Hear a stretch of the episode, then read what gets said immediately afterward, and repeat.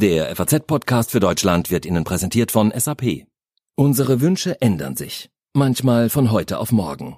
Darum muss ein Unternehmen in der Lage sein, unmittelbar zu reagieren. Denn nur wer weiß, wie Kunden denken und fühlen, kann sich den Anforderungen anpassen. Auf solche veränderten Bedürfnisse können sich Unternehmen jetzt noch besser einstellen. Das Business der Zukunft hat Gefühle. Erleben Sie Experience Management von SAP. Mehr unter sap.de slash erleben.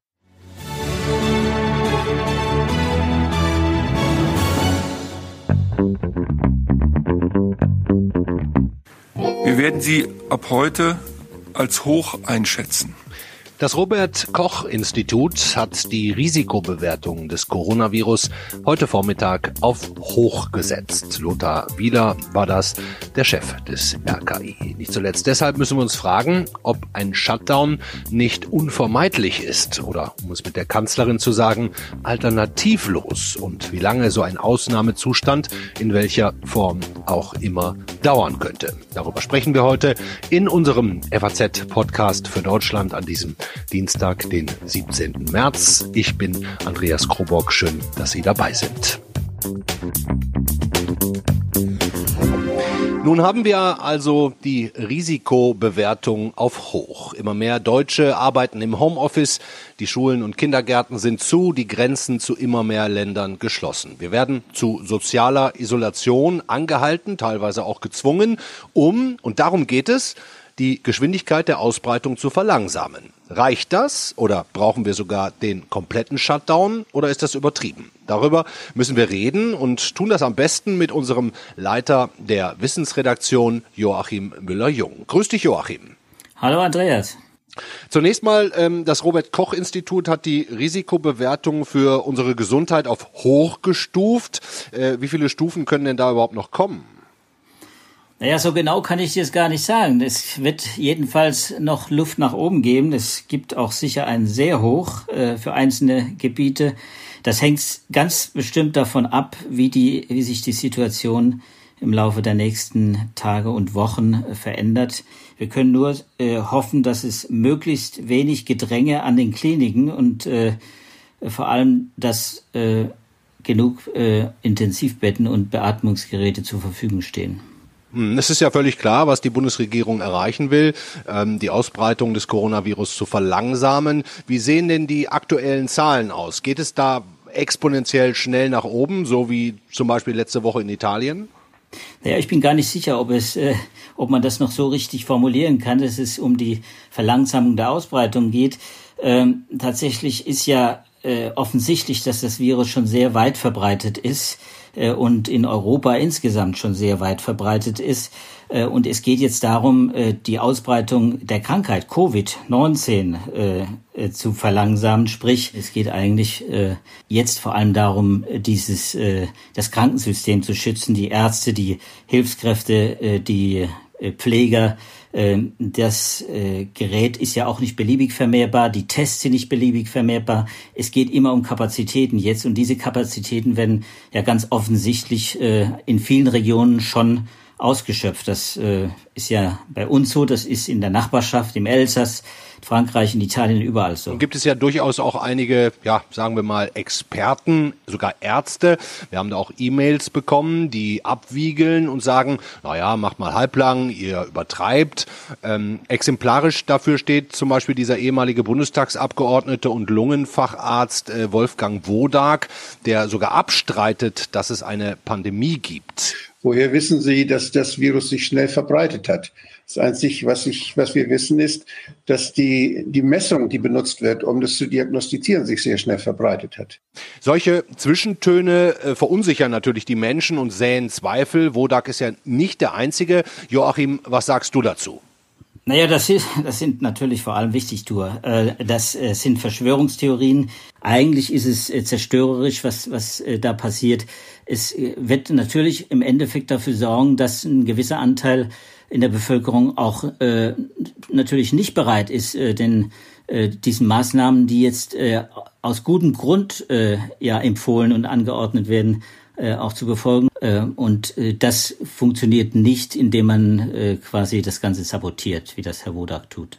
Nun hat das äh, Robert Koch Institut ja heute auch gesagt, wie lange die ganze Chose dauern könnte, ähm, im schlimmsten Fall. Wir hören mal rein. Wir reden von Jahren, wann diese Pandemie vielleicht einmal um die Welt gegangen ist. Pandemien verlaufen in Wellen. Aber wie schnell diese Wellen sind, und wann dann diese, von denen wir immer sprechen, 60 bis 70 Prozent der Personen weltweit, der Menschen weltweit infiziert ist, das wird Jahre dauern. Das heißt, wir werden jetzt gut beraten, nicht allzu weit in die Zukunft zu schauen. Ähm, wann werden wir denn wissen, wie lange wir in sozialer Isolation leben müssen? Kann man das überhaupt schon sagen? Oder gibt's da dann auch den, den gleichbedeutenden Worst Case? Das kann jetzt auch noch das ganze Jahr dauern?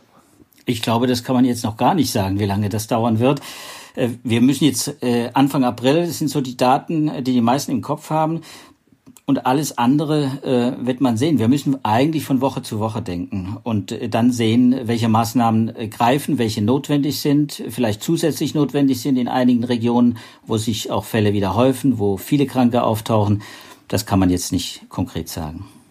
Hm, okay, also wäre sozusagen die Wunschvorstellung, in drei Wochen zeigen die Statistiken, die Kurve der Ansteckungen flacht ab.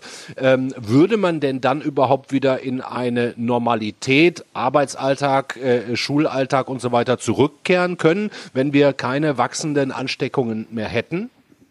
Ja, wenn man das äh, erleben würden, dann könnte man äh, genau das machen. Dann könnte man von Woche zu Woche auch prüfen, was kann man zurückfahren an den Beschränkungen, äh, was kann man wieder zulassen äh, und äh, dann kann man das versuchen und kann dann sehen, wie äh, wirkt das, wirkt das nicht. Und wenn es wirkt, äh, dann kann man vielleicht den nächsten Schritt gehen. Wenn es nicht wirkt und äh, was ja auch zu befürchten ist, was, was jedenfalls nicht, nicht völlig unmöglich ist, dass das Virus dann auch vielleicht in der zweiten Welle nochmal kommt, ähm, dann muss man wieder möglicherweise auch diese Maßnahmen nochmal äh, aufgreifen und vielleicht die Schraube wieder andrehen. Also das wird man jetzt sehen. Das heißt, wir sollten uns jetzt im Grunde einfach mal damit abfinden, dass die Dinge sind, äh, wie sie sind und jeder Einzelne ähm, seinen Beitrag dafür leisten, mit dafür zu sorgen, dass die Ausbreitung verlangsamt wird, also auch in so, äh, sozialer Isolation ähm, zu bleiben. Wärst du persön persönlich dafür, einen äh, kompletten Shutdown anzuordnen, allein aus deiner Erfahrung und deinem Gefühl heraus?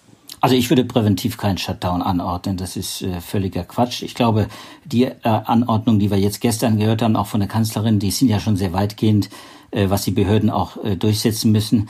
Äh, das reicht, glaube ich, erstmal. Äh, ob wir eine Verschärfung noch äh, erleben werden, wissen wir nicht. Aber ich glaube, mit dem, was jetzt äh, angeordnet ist, müssen die Menschen auch erstmal äh, versuchen, sich einzurichten und es muss ja auch eine gewisse Normalität auch für jeden Einzelnen werden. Das ist ja gar nicht so einfach, sich umzustellen. Eine ganz andere Frage habe ich noch abschließend, die reiche ich quasi von meiner Tochter weiter, ähm, die sich vor Corona sehr mit der Klimaproblematik auseinandergesetzt hat. Sie und ihre Klassenkameraden, die fragen sich im Moment in WhatsApp-Gruppen, ähm, ob dieser Corona-Stillstand, also weniger Flüge, weniger Produktion in den Fabriken, äh, dazu führen könnte, dass das Klima gerettet wird, sozusagen ein guter Nebeneffekt. Naja, die Signatur ist ja schon quasi in den in den Messungen erkennbar. Bei den entsprechenden Behörden sieht man das oder auch mit den Satelliten, die man, die man äh, äh, äh, dann auch abschöpfen kann. Und äh, da sieht man, wie die Daten äh, auch diesen Rückgang der wirtschaftlichen Aktivität äh, zeigen. In Norditalien, in China, wir haben einige Regionen, wo das erkennbar ist, aber man darf das ja jetzt äh, nicht äh, zynischerweise äh, als Erfolg des Klimaschutzes äh, interpretieren. Ich glaube, das wäre jetzt wirklich zu weit gehend. Wir werden damit auch ganz sicher nicht das Klima retten auf lange Sicht und keiner will das. Also bei allem Verständnis dafür, es zeigt vielleicht, was möglich wäre, wenn die Wirtschaft so runtergedrosselt wird wie jetzt. Aber im Moment ist das keine Lösung. Vielen Dank, Joachim Müller-Jung. Bleibt gesund. Nun wollen wir ja heute versuchen, die gesamte Bandbreite an Forderungen und Möglichkeiten, an Meinungen darzustellen. Unser Leiter der Wissensredaktion Joachim Müller-Jung sagt, wir müssen alle mithelfen, müssen vorsichtig sein, brauchen aber keinen Shutdown. Anderer Meinung ist da Dr. Nikhil Mukherjee von der äh, Ludwig-Maximilians-Universität in München. Ähm, mit dem reden wir jetzt. Hallo, Herr Mukherjee. Hallo. Sagen Sie uns vielleicht zuerst, warum Sie als Nicht-Virologe so engagiert sind auf diesem Themengebiet und aus welchem Fachbereich genau Sie dieses Thema Corona und die Ausbreitung äh, betrachten.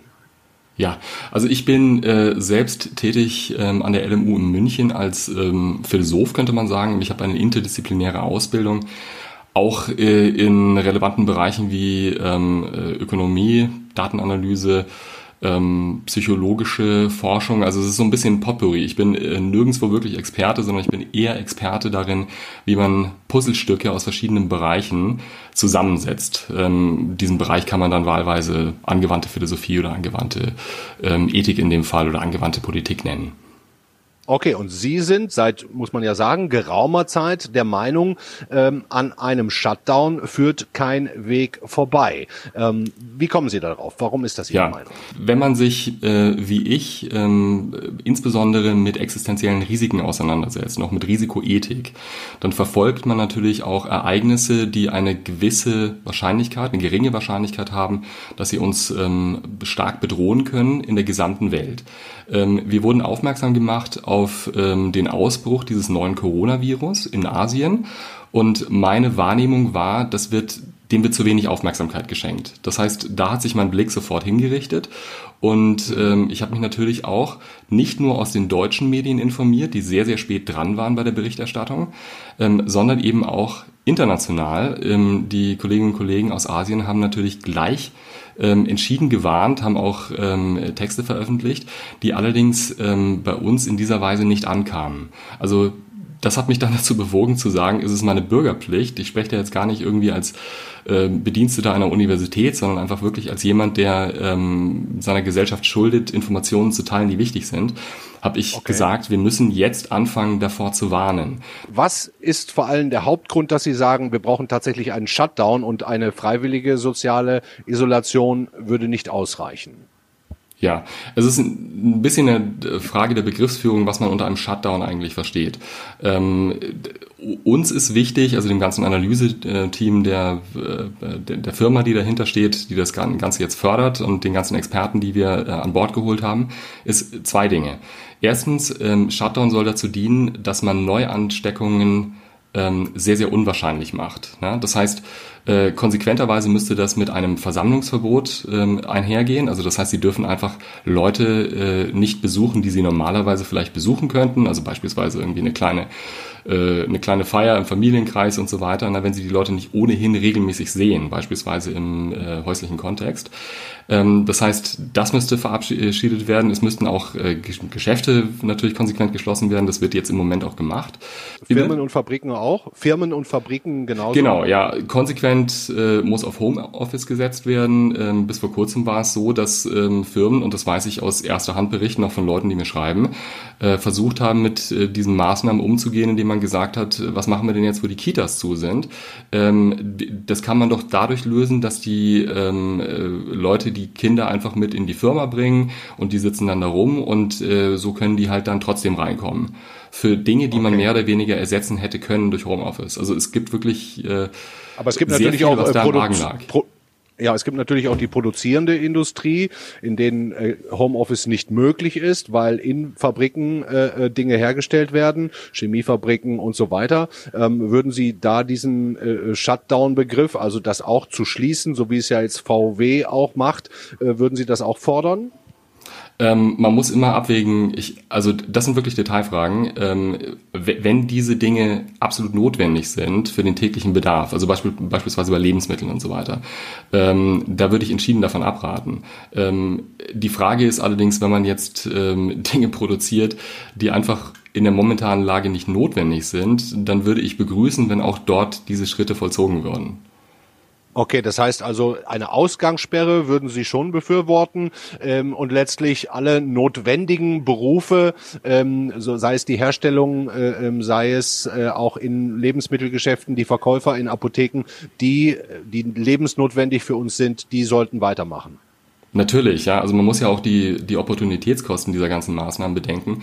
Äh, wenn sie nicht mehr in der Lage sind, ich bin beispielsweise ähm, vor einigen Tagen noch einkaufen ge äh, gewesen, habe gesehen, dass ähm, eine alte Frau vor dem Regal stand, das komplett leer gekauft war und die ist mehr oder weniger unverrichteter Dinge wieder nach Hause gegangen. Ja? Das darf natürlich auch nicht sein. Also auch da würde ich mir Maßnahmen wünschen, die ähm, insbesondere die Schwächsten in der Gesellschaft äh, konsequent unterstützen und schützen. Es wird natürlich auch sehr viel Positives gemacht, das muss man auch sagen. Ja, glauben Sie denn, dass der Tag kommt, wann auch immer, schnell oder nicht so schnell, an dem äh, der Shutdown, den wir jetzt beschrieben haben, also Ausgangssperre und nur noch Aufrechterhaltung der notwendigen Betriebe äh, sogar unvermeidlich wird? Wenn man in andere Länder schaut, ähm, dann ist es dort passiert. Äh, es ist sehr, sehr schwierig, aus den Daten eindeutige, ähm, äh, also sage ich mal, äh, Tage oder, oder Zeitpunkte herauszulesen. Wir wissen, wir sind vorne dran. Wir sind natürlich deutlich besser aufgestellt äh, als Italien. Wir haben auch mehr Ressourcen im internationalen Vergleich, was die Intensivmedizin angeht. Allerdings haben wir auch jetzt viel Zeit verstreichen lassen. Also ich würde gar nicht diese Frage jetzt stellen, sondern ich würde sagen, wir werden sehen, was die nächsten zwei oder drei Wochen bringen. Und dann können wir immer noch reagieren. Wenn sich gezeigt hat, dass wir viel zu viel gemacht haben, dann äh, haben wir zwei, drei Wochen äh, auf Dinge verzichtet, die uns wichtig sind. Aber die Alternative wäre, dass viele Menschen unnötig sterben, weil die Ressourcen einfach nicht da sind. Deswegen, ich würde die Frage einfach neu formulieren. Was ist das Schlimmste, was passieren kann? Das okay. zeichnet sich ab. Wir wissen, dass Präzedenzfälle von anderen Ländern uns das gezeigt haben. Und auf den Fall sollten wir uns jetzt zumindest temporär vorbereiten. Für zwei bis drei Wochen. Durch eine konsequente ähm, Herunterfahrung des öffentlichen Lebens, ähm, eine Ver Vermeidung von Neuübertragungen und aber natürlich auch eine konsequente Testung und Isolierung von positiv getesteten Personen. Ja? Und das ist auch eine Sache, die jetzt im Moment nicht äh, gesehen wird. Es gibt viele Sachen, die asiatische Länder gemacht haben, beispielsweise Korea, die hier einfach nicht umgesetzt werden. Also was die zum Beispiel auch gemacht haben, ist, die haben extrem schnell technische Lösungen dafür entwickelt, ähm, um Daten zu sammeln, um auch die Bevölkerung zu informieren. Ähm, und ähm, das sind Dinge, die hier einfach nicht getan werden. Also ich würde mir da auch eine internationale Zusammenarbeit äh, wünschen, weil die Informationen sind da, die werden nur einfach nicht genutzt und sie werden nicht schnell genug genutzt. Und nicht alle von diesen Maßnahmen sind in irgendeiner Weise einschneidend. Ja, das ist eigentlich nur der temporäre Shutdown, der ähm, erfordern würde, wie gesagt, ein Versammlungsverbot, eine Geschäftsschließung, eine Mundschutzpflicht und auch eine grenzüberschreitende ähm, äh, Einschränkung von Sozialkontakten. Wie gesagt, nur temporär, damit wir in der Lage sind, noch zu handeln, bevor es zu diesen dramatischen Szenen kommt wie in Italien in Korea. Sie sagen, Sie haben da Kontakte und Kollegen, mit denen Sie sich austauschen. Die haben früher gehandelt. Wie ist denn da der Stand heute? Äh, ich habe die persönlichen Kontakte nicht. Also ich, äh, was wir machen äh, in unserem kleinen Team ist, wir dividieren die Aufgaben auf und wir versuchen zu recherchieren, ähm, auch also teilweise wirklich mit hemsärmeligen Mitteln, ja, ähm, was sind die Informationen, ähm, die dort vorliegen. Ja? Also das heißt, man übersetzt mit einem, äh, mit einem Programm Texte, die halt hierzulande keiner ähm, zur Kenntnis genommen hat. Ne? Und dann findet man unter anderem solche Sachen. Allerdings sind die natürlich auch in der Massenmedienberichterstattung äh, teilweise angekommen. Also es gibt äh, Dinge, die hier auch schon bekannt sind, die aber trotzdem einfach nicht umgegangen, äh, nicht, nicht umgesetzt werden konsequent. Hm. Es ist jetzt nicht so, dass, dass wir irgendwelche speziellen Informationen haben. Ich glaube sogar, dass die Medien vorne dran sind, was die aktuelle ähm, äh, Lage angeht. Es ist nur so, dass wir das konsequent auswerten und äh, regelmäßig Vorschläge machen.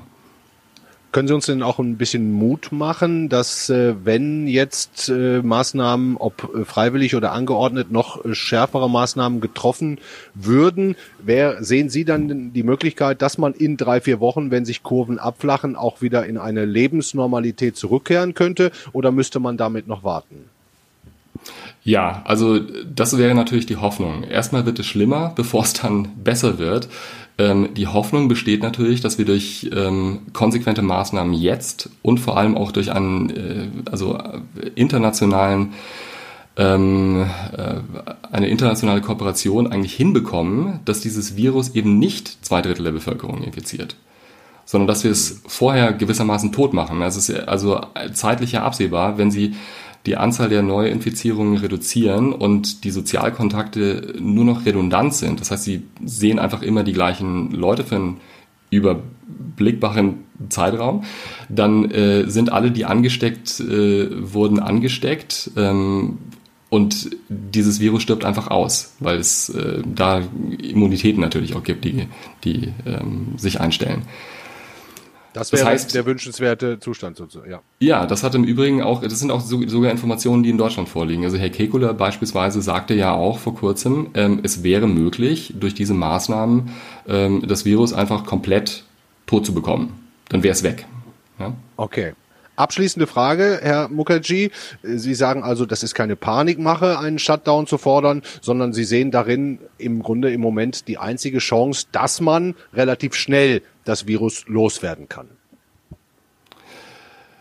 Ja, also unabhängig davon, was wir machen. Also es gibt ja jetzt, äh, sage ich mal, so die ähm, die Strategie, die erst gefahren wurde. Man versucht äh, einfach die Lage hinauszuzögern und so, dass man die Spitzen abflacht. Ne? Wenn wir das machen wollen, die Maßnahmen sind alle dafür erforderlich. Wenn wir weitergehen wollen und versuchen wollen, das Virus ähm, äh, zu auszulöschen, auch dann sind alle diese Maßnahmen erforderlich. Ja? Was wichtig ist, ist jetzt zu handeln, lieber zu konsequent zu handeln, damit wir dann in zwei, drei Wochen noch die Möglichkeit haben, Dinge zu reevaluieren und dann natürlich auch wieder also diese sehr einschneidenden Maßnahmen aufzuheben. Vielen Dank, Dr. Nikhil Mukherjee. Halten wir also fest, wir können darüber streiten, ob es noch weitergehende Maßnahmen braucht, als wir heute schon haben. Aber die Spanne dieser Meinungen, die sollte gehen von den Maßnahmen jetzt bis hin zu stärkeren, nicht weniger. Denn die Gefahr, die vom Coronavirus ausgeht, für uns, für unser Leben, unsere Gesundheit, für die Gesellschaft, für die Wirtschaft in dieser Reihenfolge, die Gefahr ist bei weniger Maßnahmen ein viel zu hohes Risiko einzugehen, einen Zustand, bei dem wir die Kontrolle verlieren könnten. Dafür lieber jetzt etwas mehr Einschränkungen in Kauf nehmen als zu spät und damit möglicherweise viel zu lange. Und da nenne ich jetzt mal bewusst keinen Zeitraum, aber viel zu lange in einen Ausnahmezustand gezwungen zu werden, als mit vielleicht etwas übertriebenen Vorsichtsmaßnahmen, das wäre ja auch nicht wirklich gut. Wir empfehlen Ihnen an dieser Stelle natürlich auch heute, abonnieren Sie den FAZ Corona Newsletter. Da bekommen Sie einmal am Tag alles, was Sie wissen müssen. Wenn Sie öfter und häufiger über die Dinge, die in der Welt passieren, informiert werden möchten, dann schauen Sie mal in unseren Live-Ticker zum Thema Coronavirus. Da ändert sich quasi minütlich was. Da kommen ja dauernd Meldungen im Moment rein und alles andere Geschehen in der Welt geht im Moment noch ein bisschen unter. Aber das ist ja vielleicht auch in Ordnung so. Das war unser Podcast für Deutschland an diesem Dienstag. Wir hoffen, Sie bleiben gesund und bleiben uns treu. Wir sind auch morgen wieder für Sie da. Tschüss. thank you